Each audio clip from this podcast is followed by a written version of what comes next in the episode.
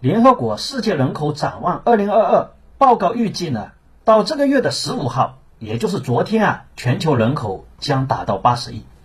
并且这一数字在今后几十年里还将继续增长。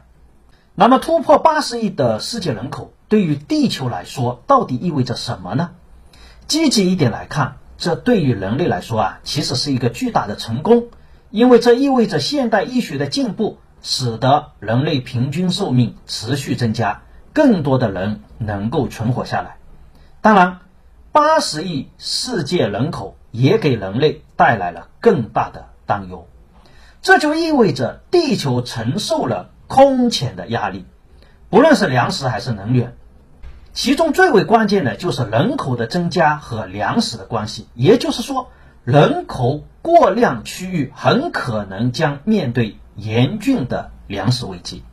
在二零二一年，全球就有八点二八亿人受饥饿影响，比二零二零年增加了四千六百万。同时，全球大约有二十三亿的人处于中度或者重度粮食不安状态。民以食为天，面对粮食问题，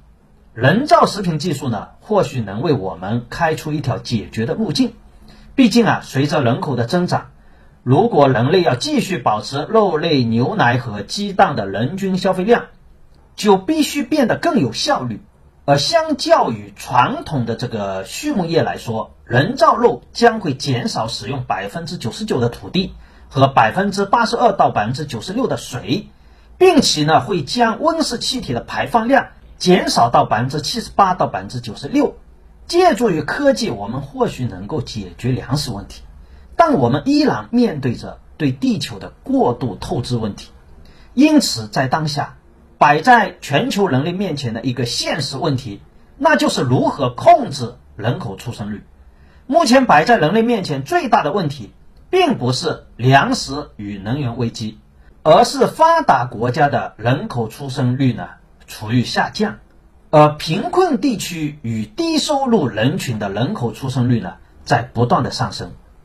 如何采取有效的措施调整这一种不平衡的现象，以及有效的控制人口数量，是全人类共同面对的课题。